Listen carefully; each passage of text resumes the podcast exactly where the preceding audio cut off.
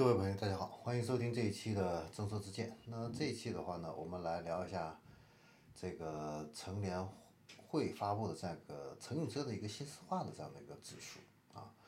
那它的这个新式化指数呢，呃，是由四个一级指标，还有三个二级指数啊来组成的啊。未来的话呢，可能会延伸出更深入的这样的一个三级指数。那一级指数的话呢，就是新式化的一个指数，呃，反映这个国产乘用车市场啊，当前符合新式化标准的这个车型的一个市前呃市场表现啊。那这四化呢，就分别是这个电动化、智能化、网联化。那最后一个呢是这个共享化，因为这个共享化的话呢，缺少一个可靠数据的一个支撑啊，所以呢。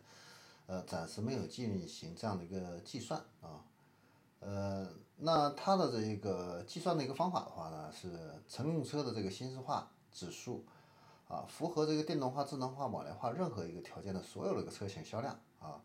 在这个乘用车的一个总体市场里边所占的这样的一个份额，除去这样的一个百分号得到啊，比如说就是所有车型符合这个电动化、智能化的。只超过一项条件啊，无论是有多少项条件，也只是计算一次啊。那电动化、智能化、网联化的这个指数呢，分别是指它的这个相应车型的这个销量在乘用车总体市场所占的这样的一个份额啊。呃，电动化的话呢，主要是包括了这个纯电动汽车啊、插电式混合动力、增程式，还有燃料电池这些车都算是电动化的汽车。那智能化的话呢，它是，呃，从 level 零到 level 五啊，至少要满足 level 一条件的，这个算是智能化的这样的一个车型。那网联化的话呢，它有初中高三级啊，那初级的话就是车联网，中级的话呢是人跟车之间的一个智能交互，那高级的话呢是车跟万物之间的一个互联。好，那知道了它的这个计算的一个方式，那我们来看一下它具体的这样的一个，呃。截止到今年十月份啊，乘用车上这个新式化的这样的一个指数情况啊，那今年十月份啊，新式化的这样的一个指数的话呢是六十四点二啊，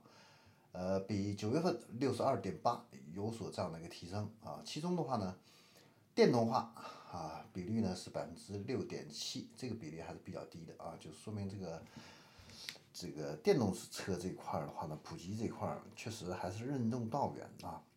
那第二个的话呢，就是智能化这样的一个指数，哎，百分之一十五十一点五，也就是说一半汽车现在基本上都有这样的一个，呃，智能化的这样的一个配置了啊，至少是 level 一的啊。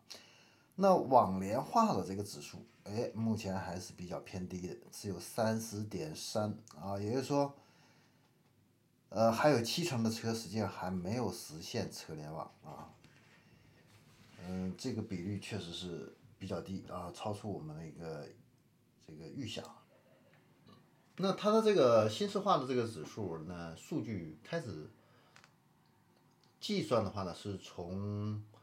呃去年啊去年开始去进行这样的一个计算的，呃，总共是做了十三个月的这样的一个统计。呃，从这个历史统计这个数据的这个曲线来看的话呢，呃，电动化的这个指数啊，这个上升的比较慢啊。那去年的话呢，二零一九年十月份是百分之三点四啊，到今年的话呢，呃，经过了这一年，也只是上升到了六点七啊。嗯，智能化指数呢上升的稍微快一些。啊，去年的话呢是四十二点六，那今年呢是上升到了五点五十一点五，啊，呃，网联化的话呢是从去年的二十三点六啊上升到今年的三十点三啊，总体的一个趋势都是在这个上扬的啊，但是这个电动化跟这个网联化这一块的话呢，确实是低于预期的。好，那这里是正说之见。那我们这一期的话呢，关于新石化指数就分享到这里，我们下期再见。